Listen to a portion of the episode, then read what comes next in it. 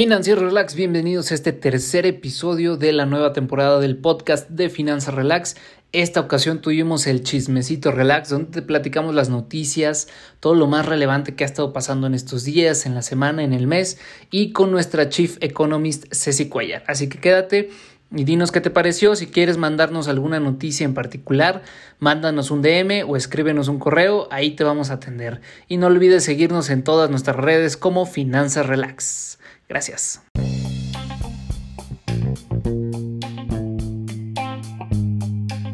Hey, ¿qué tal? Bienvenido a Finanzas Relax.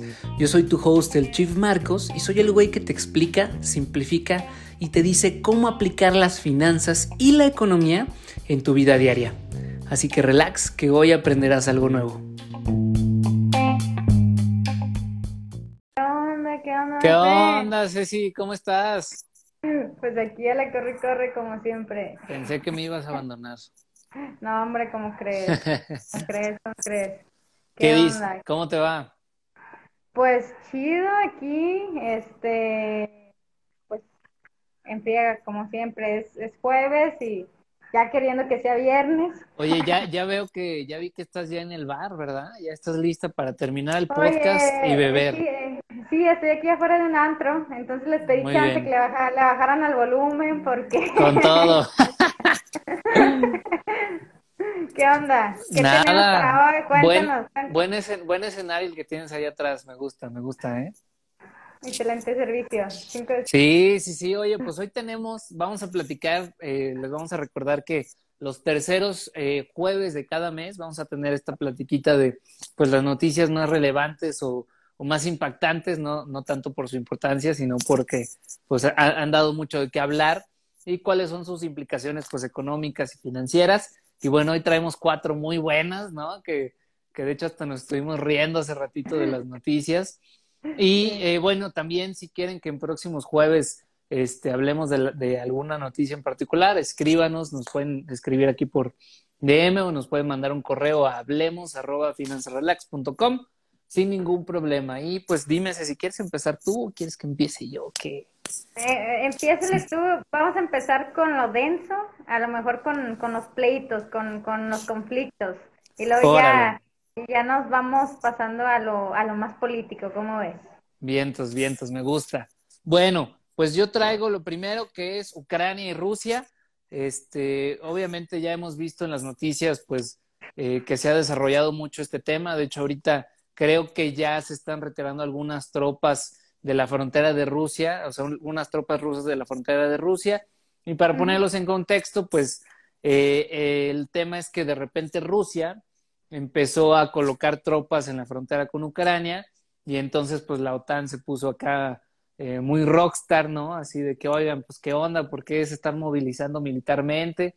Eh, y pues todos sabemos, digo, para ligarlo con el tema económico, que pues obviamente la OTAN eh, tiene el mayor financiamiento pues de parte de Estados Unidos, ¿no? Y la OTAN tiene pues diferentes bases este, militares a lo largo de Europa y justamente querían anexar a Ucrania a la OTAN eh, y poner una base militar ahí, aparte de que pues ya este, geográficamente habían estado rodeando a Rusia este, pues las bases militares de la OTAN. Por lo tanto, Rusia, en respuesta a esta peligrosidad de distancia, ¿no? Que poníamos el ejemplo de imagínense si Rusia hace lo contrario y pues pone una base militar en México, en Cuba, en Venezuela, pues obviamente Estados Unidos se va a volver loco, ¿no? Entonces, el mismo argumento tiene Rusia para este tema y eh, pues bueno, había estado como muy tensa la situación. Otra cosa que había estado investigando es que, por ejemplo, eh, Rusia tiene algunos pobladores en Ucrania, ¿no? Entonces, en el momento que, eh, o sea, decían que podían planear un golpe de Estado hacia Ucrania porque podían hacer que alguien golpeara o amenazara a esos ciudadanos rusos dentro de suelo ucraniano. Entonces, de ese modo, eh, Rusia tendría la excusa para invadir militarmente a, Ucrania, ¿no?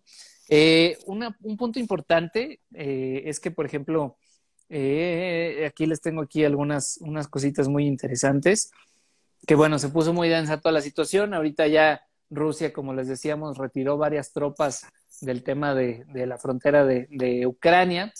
Pero aquí una cosa muy importante que justamente queremos hablar de esto es que un 40% de las importaciones de gas ruso, eh, siendo gasoducto Nord Stream 2, que une a Rusia y Alemania a través de Ucrania, este es el punto importante, ¿no? Ah. Eh, pues es un elemento de gran importancia en este tema de la geopolítica. Entonces, platicamos la otra vez que, pues, a quién le conviene este conflicto eh, armado, ¿no? Que se llegara a dar entre estos países, cuando ciertamente, pues, digo, Rusia y Ucrania, pues, creo que tienen un acuerdo muy, eh, muy bilateral en el sentido de que, pues, ah, por ahí pasan los gasoductos, este, por ahí Rusia es el mayor exportador de, de crudo en toda Europa, ¿no? Entonces, pues tienen, digamos, que esa ventaja, ¿no? Entonces, platicábamos la otra vez justamente de quién sería el mayor ganador de económico, ¿no? De este conflicto armado. Y pues decíamos, pues es que en realidad, mira, Alemania no le conviene, digo, siendo de la, una de las, digamos, potencias que pudiera tener ahí un poder militar importante, pues a Alemania no le conviene en el sentido de que pues, o sea, todo lo que se provee de tema de petróleo, pues justamente se los provee Rusia, ¿no? Y tienen pues todo muy, muy tranquilo, ya saben y no les gusta la guerra, ¿no? En el sentido de que pues, históricamente toda Europa ya tiene ese mal saborcito sobre este tema de los conflictos. Luego a Rusia pues no le conviene porque eh, la OTAN y las Naciones Unidas sancionarían a Rusia eh, con sanciones económicas si llegaran a invadir Ucrania. Por lo tanto, Rusia ya no sería el proveedor número uno de petróleo, o sea, ya no le compraría nada a Rusia, ¿no? En tema de intercambio internacional y de comercio internacional. Y a Ucrania, pues tampoco le conviene, pues porque pues, Ucrania pues está en su rollo y listo, ¿no? Este, entonces decíamos que a quién le conviene este conflicto, pues seguramente Estados Unidos, ¿no? Porque ni está en Europa, es decir, eh, sus pobladores y, su, y su, en sí su gente no corre riesgo, ¿no? Ellos serían los proveedores, o sea, directos de las armas para todos los aliados, tanto para eh, Londres, bueno, Inglaterra, Francia, Alemania, Ucrania en el caso de que llegara a armarse en contra de, Rusia. Entonces, pues sabemos que el stream de, de, ingresos por el tema de las armas, pues es bastante grande. Y pues también del otro lado, ellos se convertirían en el proveedor de crudo de Europa, ¿no? Ahora, con, con cómo está la cosa, justamente en el tema, por ejemplo, que vienen las elecciones nuevamente en Estados Unidos, pues a Joe Biden creo que eso le daría la pieza final para que ahora sí la gente, la gente que votaba por Trump o que era de Trump, ¿no? Digamos en ese sentido, ahora eh, se vayan por Joe Biden y tengan esta afinidad de Make America Great Again, ¿no? Y no dejarnos de nadie y vencer a la URSS y todo este, todo este rollo, ¿no? Pero tú cómo lo ves, y digo, así como poniendo un poquito el contexto de toda esta parte. Oye, pues, este, la neta, súper interesante. Me llamó mucho la atención cuando dijiste que, pues, que, que se sentían un poco amenazados con esto de las bases militares. Y, y, me, y ya que comentaste, imagínense si Rusia pone cañones en México, ¿no? ¿Qué sentiría? Y justo pasó, ¿no? Algo muy parecido con la guerra de los misiles que por eso se, armó todo el conflicto con, con Cuba. Entonces, pues obviamente es, ese es todo un tema este, geopolítico bien fuerte, pero la parte económica está súper interesante por la parte del gas, o sea, desde el gas y el crudo, este, yo me pongo a pensar, o sea, justo eso, ¿qué pasaría? O sea, este tipo de conflictos, recordemos que lo que hace con es generar expectativas negativas, ¿no? claro ¿Qué sucede con los precios con expectativas negativas y más estos precios que, que es la parte volátil de la inflación? Pues las expectativas negativas suben y el precio sube, ¿no? Entonces, si Rusia sabemos que es, digo, si sabemos que en Ucrania y en Rusia este, proveen tanto gas como, como crudo y el precio sube y si Estados Unidos está muy calmado de este lado y puede ofrecer en competencia un mejor precio, pues definitivamente es, es ese, esa movida, siento que de ajedrez, que no te das cuenta y, y de pronto, ¡pum!, ¿no? De que ya Estados Unidos vendiendo crudo en algunos países de Europa y pues eso, este, obviamente la ventaja la tiene pues la potencia, ¿no?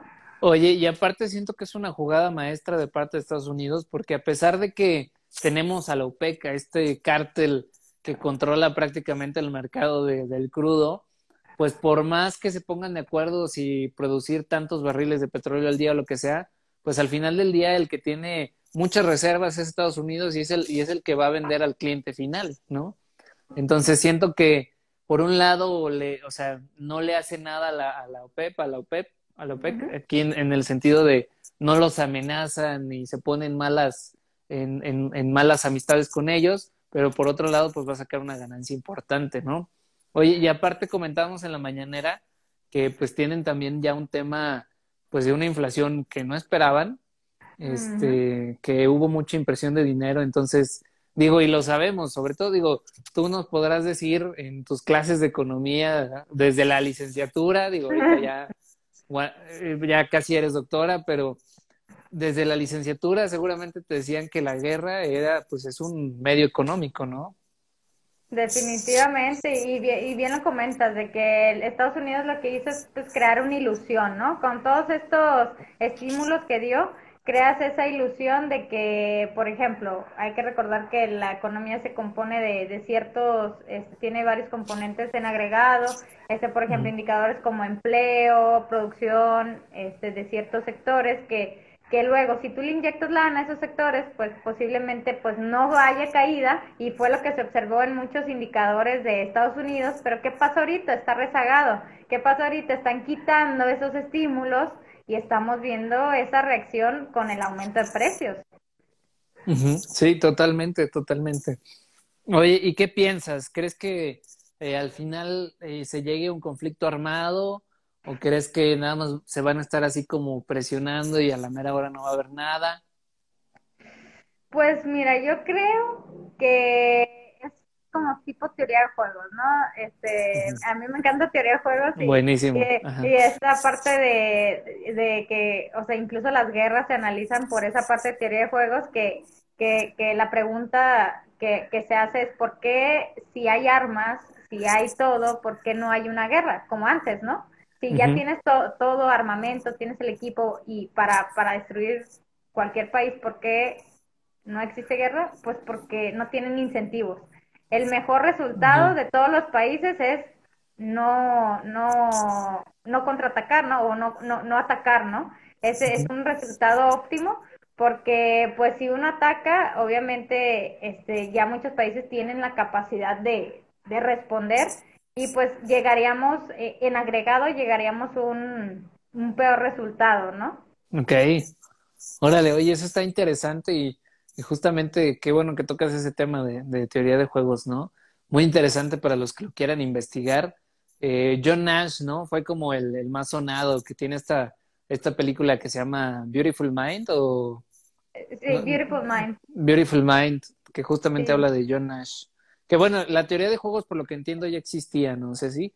Y más bien este cuate como que le dio aplicaciones como muy, muy prácticas, o cómo, cómo estuvo ahí esa. Sí, sí, la teoría de juegos inició en la parte matemática, este, ya, ya existía, pero lo que hizo John Nash es, de hecho, desde Adam Smith ya lo hablaba, ¿no? De estos equilibrios óptimos, no teniendo información perfecta, que es prácticamente esto es teoría de juegos, tomar decisiones este, sin tener perfecta información de todas tus variables o de tu entorno.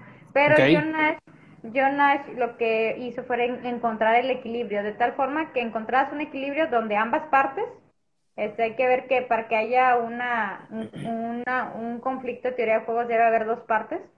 Entonces, entonces este, John Nash encontró ese equilibrio donde ambas partes, este, la lección que tomaran fuera la mejor para el agregado, ¿no? Ok, ok, ok. Nice, nice. Oye, y de hecho les tengo otros datos aquí nada más para cerrar esta nota, que eh, por ejemplo Estados Unidos en el tema de la OTAN es el mayor contribuyente económico, con un, o sea, le dedica a la OTAN el 3.57% del PIB de Estados Unidos. O sea, es una lana impresionante. eh, Grecia aporta el 2.36 y luego le siguen el Reino Unido y luego, bueno, ya también se unió mucho a este presupuesto Estonia y Polonia y todos los miembros pues tienen que aportar, tienen una meta del 2% de su PIB, ¿no? Entonces, pues digo, también financieramente pues es un tema que al final del día le cuesta a los contribuyentes estadounidenses en este caso. ¿Cómo ves? Pues qué datos tan interesantes, la neta. O sea, es, o sea, sabemos que Estados Unidos en realidad controla, ¿no? Muchas cosas. Es controlador y en este tipo de conflictos podemos observarlo facilito, ¿no? Sí, sí, sí, cañón. Pero bueno, pues esperemos que no escale más este tema y que todo el mundo se relaje, relajen la raja, vean Finance Relax y digan, no pasa nada, ¿no? todo, todo chido. Todo chido. Oye, nos vamos con la siguiente noticia. ¿Cuál quieres que nos aventemos? A ver, vámonos por orden. Dijimos que, que la, la de los conflictos, este, pues al igual si quieres yo me aviento la segunda. Dejamos a la del último como que la, la más que, que no tiene que ver tanto en temas económicos, como ves. Árale, va. Eh, la segunda noticia es la de la revocación, la famosa revocación que ya viene de, del momento que el presidente llora en todas las mañaneras sí. sí, entonces, ¿de qué se trata? ¿Qué es esta onda de la revocación? Pues resulta que este tema ya se aprobó desde el, si no mal recuerdo, desde el 2019. Okay. Donde pues el presidente lo que dijo, o sea, o la frase ya saben del presidente es el pueblo manda, ¿no? Prácticamente, si el pueblo me quiere, yo sigo aquí este, en la presidencia. Entonces, lo que va a haber este 27 de marzo este, va a haber casillas en, en, toda la República, en el interior del país, donde pues prácticamente va a ser una votación más, ¿no? Ok. Donde en esa, en esa va a estar meramente sencillo, te van a dar una boleta si vas, ¿no? Pero ahorita hablamos de eso. Okay. Te, van, te, van, a dar una boleta y te van a decir de que deseas que continúe en el, en el mandato el presidente, bueno, con palabras más, palabras menos, pero el presidente López Obrador, eh, este, que, que continúe siendo presidente de la República y pues prácticamente sí, no, ¿no? O sea, sí quiero que continúe, no quiero que continúe, ¿no? Y pues resulta que, que esto, o sea, la verdad que ya sabes que a, la, a los políticos, a todo el tema les encanta hacer circo. he leído muy buenas opiniones donde dicen que que esta onda de la revocación es más marketing que nada. Ok. Este, ¿Por qué? Porque como toda votación tiene que haber mayoría, ¿no? Ok. Entonces, por ahí la semana pasada, hace dos semanas, el financiero lanzó una encuesta, así de que como si fuera el día de la revocación, ¿no? Este, ¿quieres que continúe así, no? Y, y, y el, en esa encuesta, que pues obviamente pues es una encuesta ese, de sesgada, va a ser sesgada, este, este, salió que el 63, alrededor del 63% de las personas que votaron en esa encuesta querían que continuara en el mandato, ¿no? Ok. Entonces, ¿qué repercusiones o, o, o bueno, o cuáles las, como, obviamente aquí no les queremos dar que hagan, ustedes saben qué hacen, ¿no? Pero, pues, sí, pero ese es un tema, o sea, bien delicado, ¿no? El presidente, para empezar, tuvo que mover constitucionalmente para que se pudiera hacer esto, ¿no? De la revocación. O sea, ya, ya, ya está aprobado, digamos, constitucionalmente esta onda de la revocación. Ya está aprobado, pero, ah, sí, entonces, entonces, ¿cuál es el tema? Que lo está manejando muy, muy de tipo marketing, ¿no? Porque pues, que, pues sabemos, o sea, bueno, desde mi punto de vista, desde que él entró, pues es, ha dado, dado, gastado, gastado, gastado. E, en, gastar me refiero a quitar programas importantes para México en, cuestiones este, sociales, poner otros nuevos que medio están dudosos. Ok, ajá.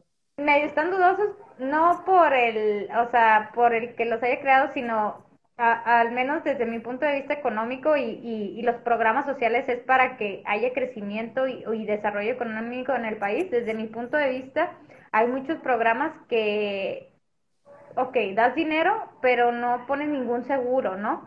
Por ejemplo, te voy a poner un ejemplo, las becas, ¿no? Las becas estas Benito Juárez, que les dan dinero bimestral a los muchachos desde medio superior.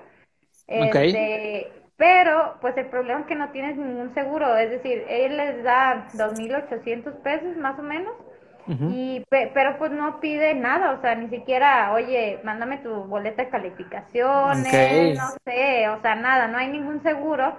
Entonces, pues obviamente yo siempre he dicho, pues ese dinero que le dan a los niños, o sea, los, chavos no, no tienen la culpa, ¿no? Porque pues tú no, les estás poniendo condiciones, pero pues ese dinero, pues ellos lo gastan en cuestiones que no deberían de ser gastadas. O sea, sí hay consumo, pero no es el fin de tu programa. El fin de tu programa es apoyar para, para, para, que estudien, ¿no? Entonces, eh, te, te, digo, este presidente, pues obviamente se ha ganado la carisma, ¿no? De la gente, se ha ganado bastantes personas que quieran votar por él por esta cuestión, ¿no? De que, de que ha, ha inyectado lana mediante programas. Pero la revocación va más allá, o sea, la revocación este no es solo de que si me quedo me voy, uno, porque ya estuvo mal que, que hizo un cambio, ¿no? Ya está ahí de alarmarse, ya cuando empiezan cambios este, de este tipo, pues es de alarmarse, ¿no? Porque luego de pronto capaz que venga otro tipo de cambios que en realidad nos afecten.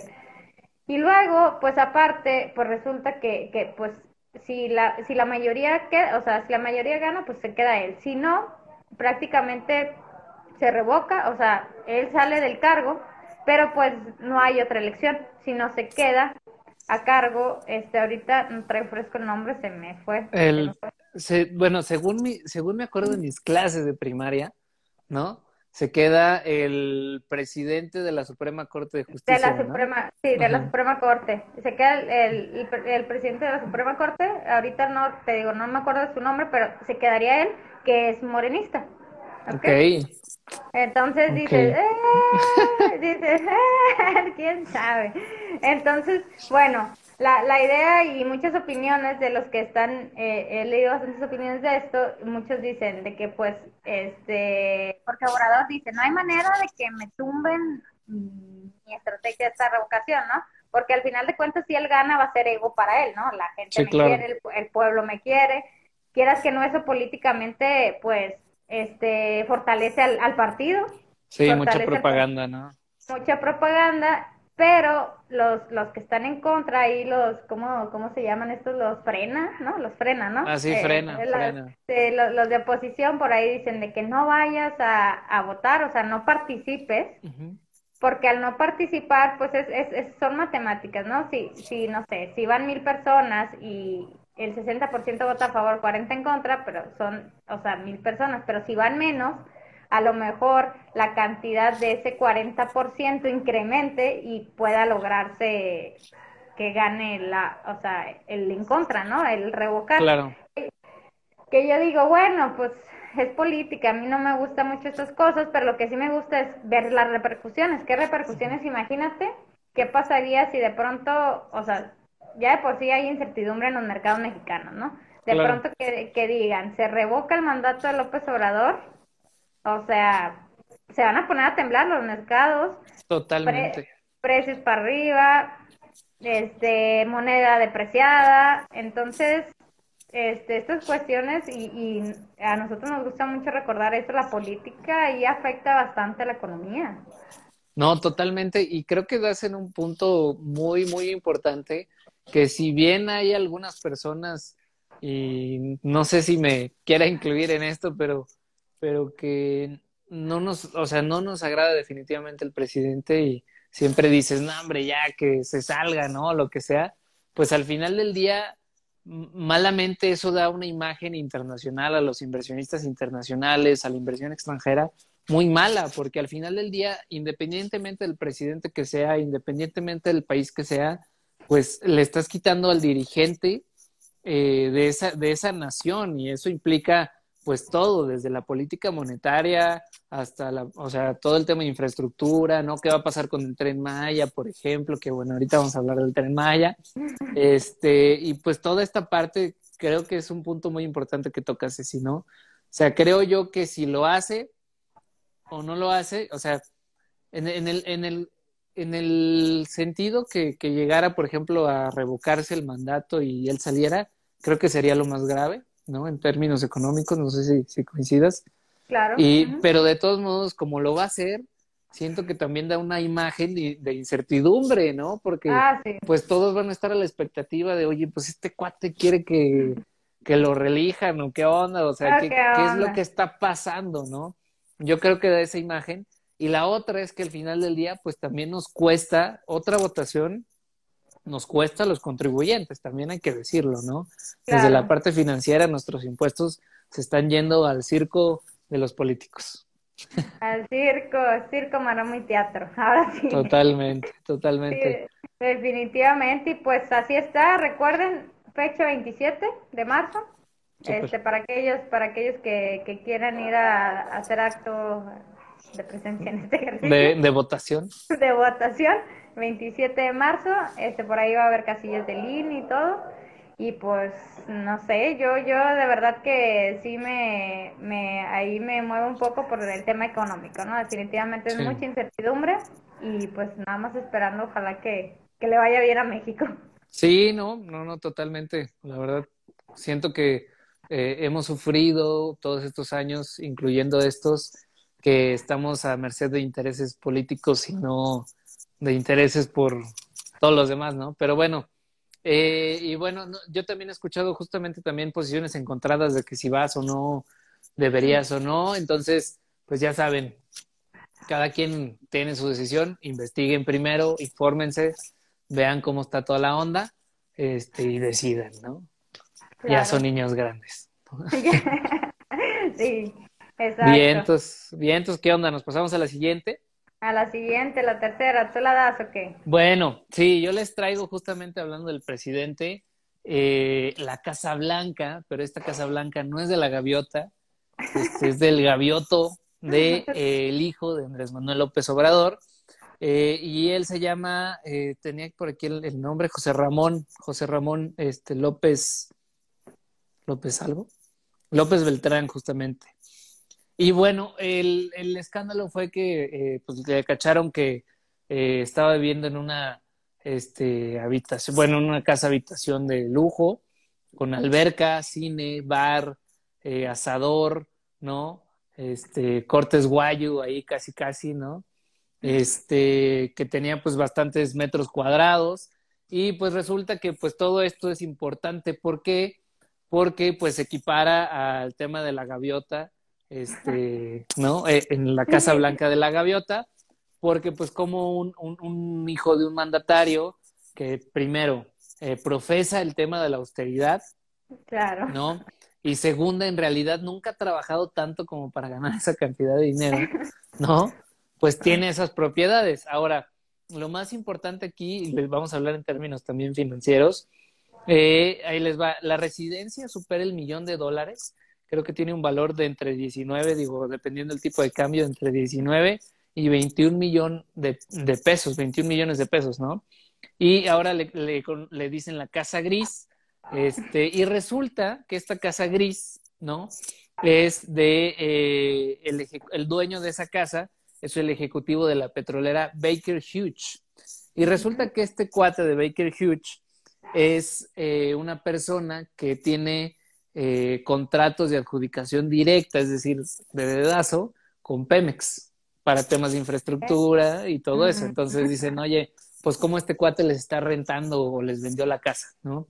Y luego resulta también que eh, este, bueno, salió después a decir que no, no, no, eh, que sí está trabajando y que trabaja en una empresa como consultor este, legal, en una empresa que se llama K Partners, ¿no? En Estados Unidos, que es como una empresa de bienes raíces, pero resulta que esta K-Partners, déjenme les, les platico aquí cómo está la onda, eh, por aquí lo tenía, eh, reveló que viene de K-Partners y eh, bueno, resulta que esta, esta empresa de K-Partners, los accionistas mayoritarios son hijos de Daniel Chávez. Y Daniel Chávez, para todos los que no saben, es el que es el supervisor honorario del tren Maya, que es el dueño de todos los hoteles Vidanta, ¿no? Seguramente todos los que han ido de que a Cancún y que a Playa del Carmen, pues Vidanta, ¿no?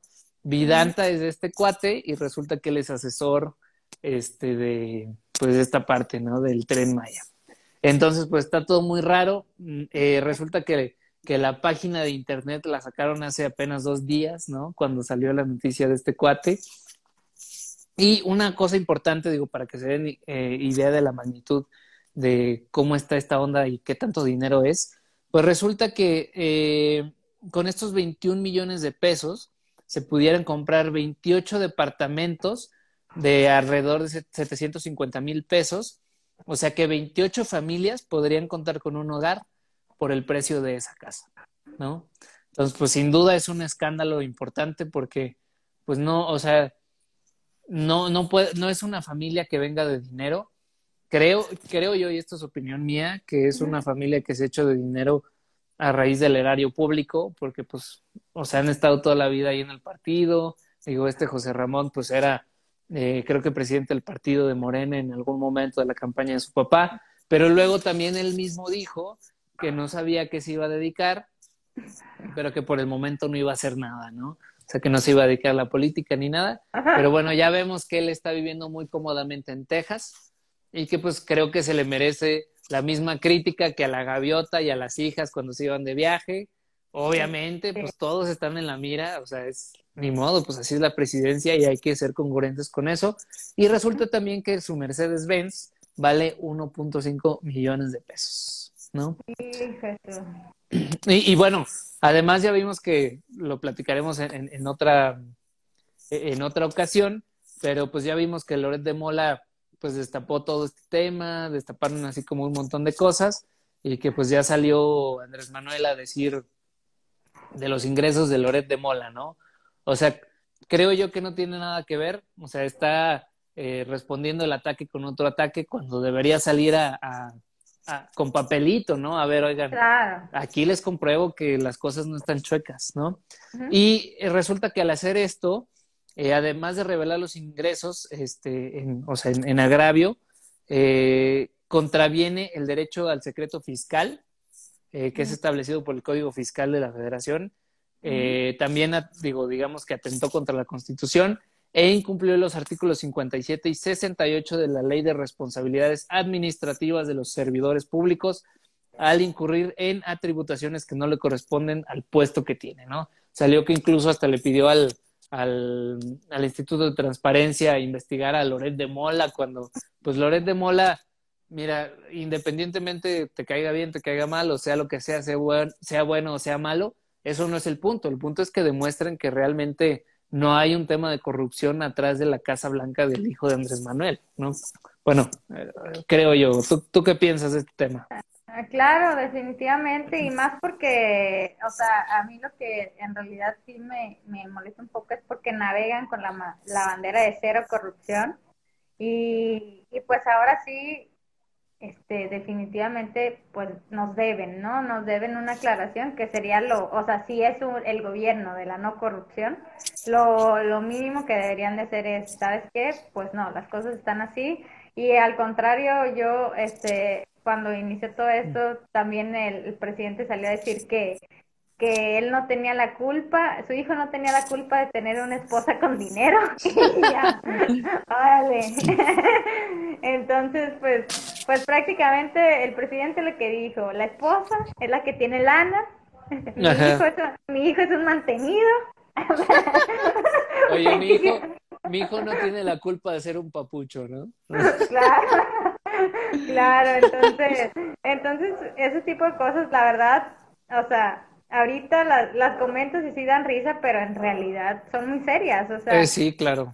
Es bastante serio porque definitivamente, como tú dices, es dinero del erario público y es dinero que podía ser este, utilizado a favor de la sociedad y sobre todo aquella sociedad que en México todavía tenemos gente bien vulnerable, o sea, todavía creo, creo que hace poco leí una nota de, de cifras de pobreza y, y a pesar de que Obrador empezó y metió dinero a esta a, a los a los estados con mayor índice de pobreza, aún así este no es suficiente, o sea, no hemos salido ni siquiera si acaso un 3% se reducieron, eh, no, o menos del 3% de la pobreza, lo que pues ya van casi tres años, pues es bien poco con todo el dinero que, que se ha metido. Sí. Pero pues aún así, que, que que servidores públicos todavía sigan gozando estos sueldazos y, y que, por ejemplo, ahorita bien específico en el tema de su hijo, que tenga propiedades de, de ese valor, si dices, pues la verdad que no está nada padre, ¿no? Para la sociedad. No, totalmente. Y aparte, a mí se me hace que desenmaraña una, una cadena de, de cosas importantes, porque mira, una, pues obviamente el coraje de que pues el, o el dinero de nuestros impuestos se está yendo a pagarle el alberca a este cabrón, ¿no? O sea, es una reverenda jalada, es una reverenda mamada. Y la segunda es que, por ejemplo, a mí sí se me hace muy curioso que aparezcan estos personajes como el dueño de Vidanta, ¿no? Que al final del día, pues, o sea, está involucrado en el tren Maya, ¿no? O sea, tienen, tienen, tienen dinero de por medio en el gobierno y, y siento que, pues, o sea, mm, es más que claro que hay corrupción ahí y que también salga este cuate de la otra, de la, de la empresa petrolera que, que resulta que tiene contratos este, con Pemex, o sea... Y adjudicado, ¿no? Ha sido todo un tema, a ver si luego hablamos de esta parte de los contratos, que de estas cuestiones que han sido todos contratos adjudicados, que eso también, o sea, por ley no es legal. Entonces, hay todo un tema, desde ahí está la corrupción, ¿no? Tú no puedes adjudicar este contratos, debe haber, este, se me fue la palabra, ¿cómo se llama? Este, que son como, no son como subastas, sino las... ¿Votaciones? No, no, cuando hacen contratos, o sea, pero... ah, eh, sí, los concursos que hacen para... Sí, los concursos, exacto, para, para ofrecer cierto tipo de servicios, por lo, por lo regular son para este, proyectos públicos, ¿no? Y entonces ahorita está, han estado adjudicando bastantes contratos a diestra y siniestra. Y por lo regular tú observas nombres y pues puro compadrazgo, ¿no? Sí, sí, sí, digo, desgraciadamente sigue habiendo mucha adjudicación directa, a.k.a. el dedazo, ¿no? y eso pues definitivamente no, no ayuda y no, no va con los, con, con lo que predican también en este tema. Entonces, bueno, digo, para cerrar esta noticia, para que vean a dónde se están yendo sus impuestos, pues ya saben, muchachos, ¿no? Así que, pues díganle al hijo de AMLO que un día nos invite a la alberca de, de perdido, güey, ¿no? una, una, caguamita que nos envíe a, a los financieros relax. Una caguamita ya de, cagado, ¿no? Pero, oye, y nos vamos con la última noticia, que es la noticia más cagada de todas, ¿no? Oye, vamos a aparecer luego, este, de chismes, no, ventaneando con, el chip Marco y la chip Ceci, ¿Qué ventaneando relax. Sí, oigan, pues eh, aquí está la última noticia, la cuarta, y, la neta, como dice Marcos, está bien cagada. Y, y fue lo de los memes de la semana, pues el rompimiento de la Beli y, y nuestro compa, el Cristian Nodal. ¡Qué huele! Los rolones que se vienen. Los rolones que se vienen, exactamente. y han de decir, ¿qué onda con estos chavos? ¿Por qué nos quieren contar chisme o qué?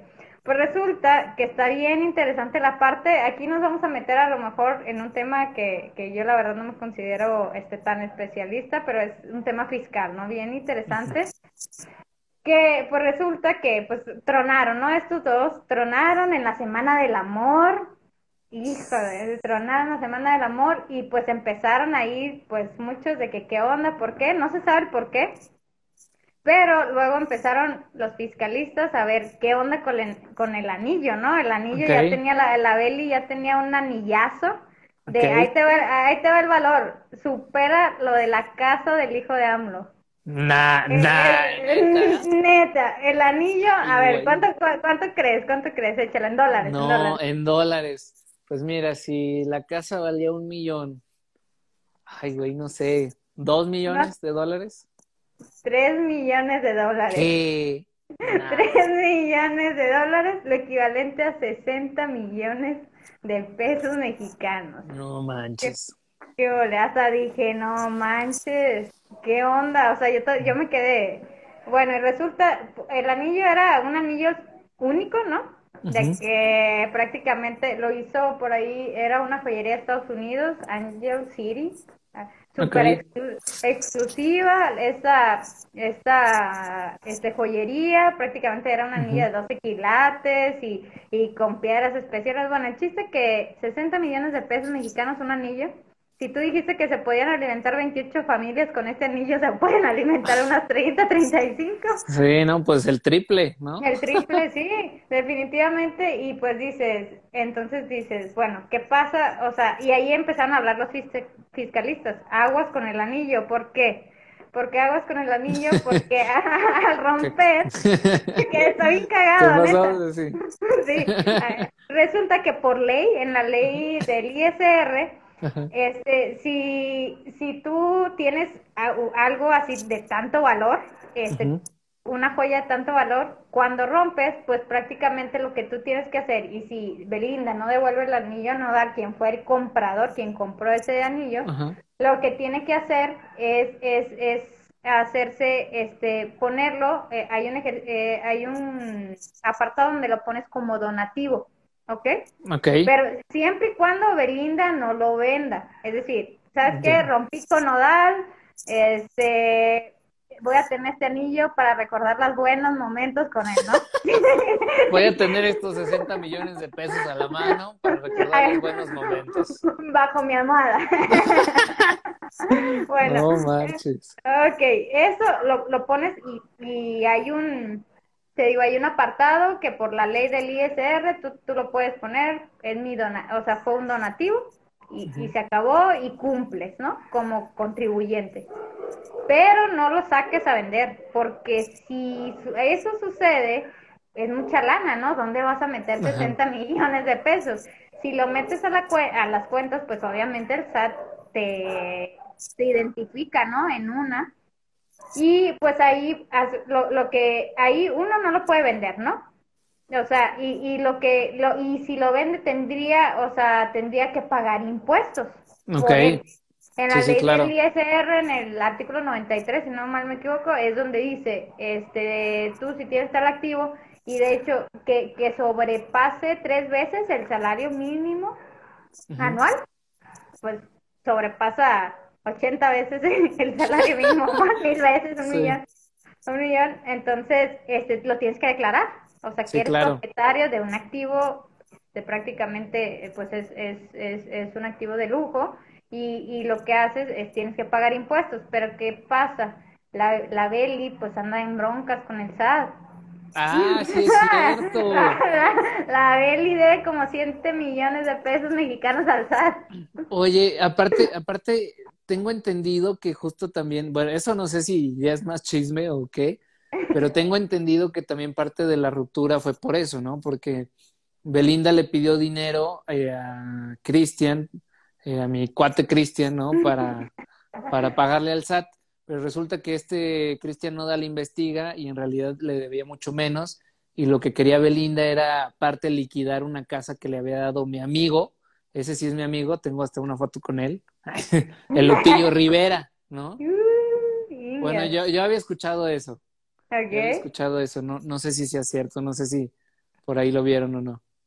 Ok, yo, yo vi varios rumores que la ruptura fue por eso, o sea, pero, pero pues suena una buena, ¿cómo se llama? Razón para cortar a alguien.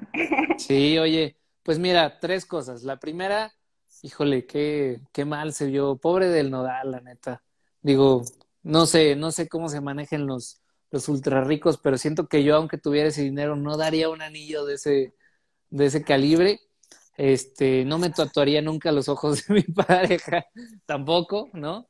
Saludos a un amigo que ya sabes quién eres, güey.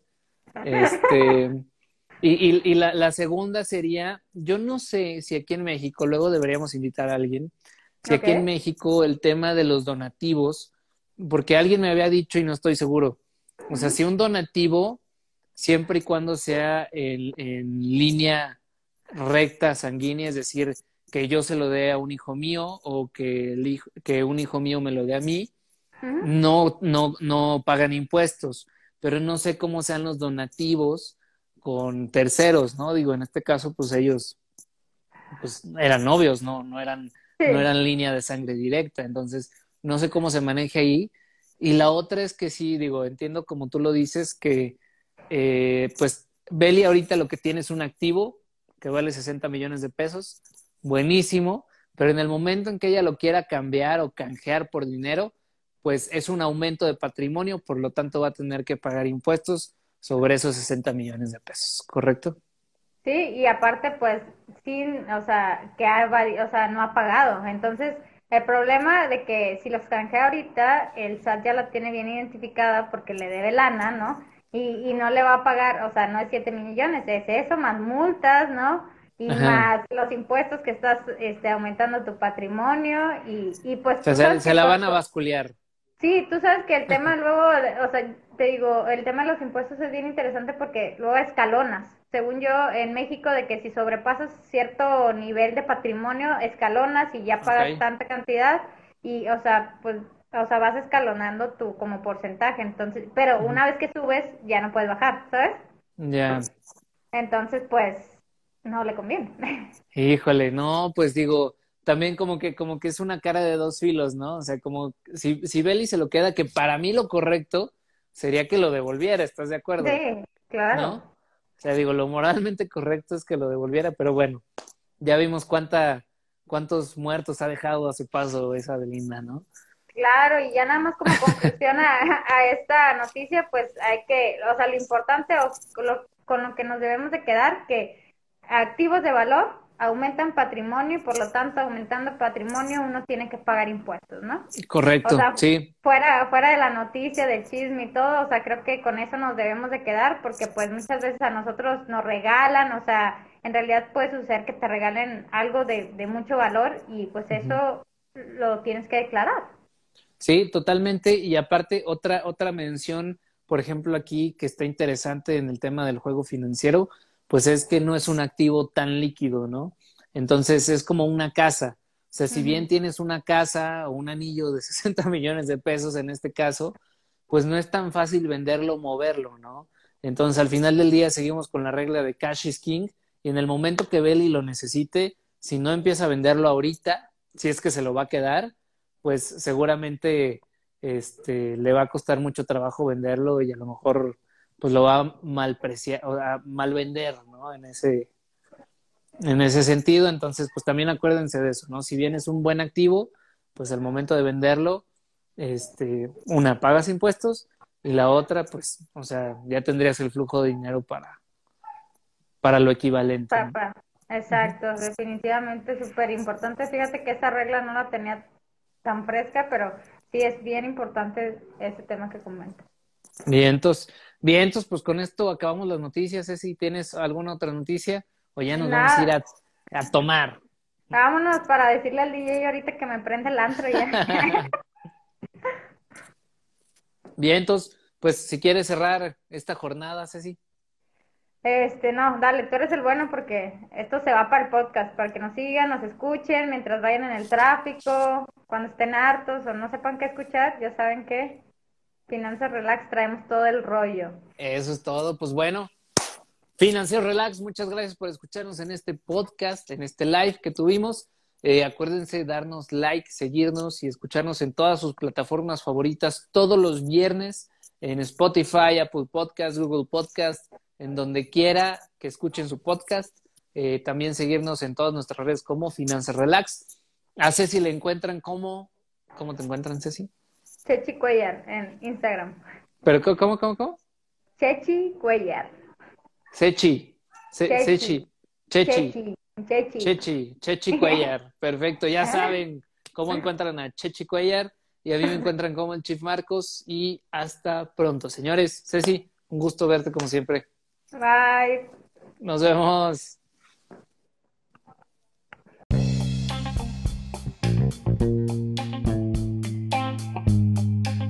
Te gustó este capítulo, compártelo, dale muchísimo amor y nos puedes encontrar en todas nuestras redes como Finanzas Relax. Espero verte pronto por aquí y muchas gracias por escucharnos.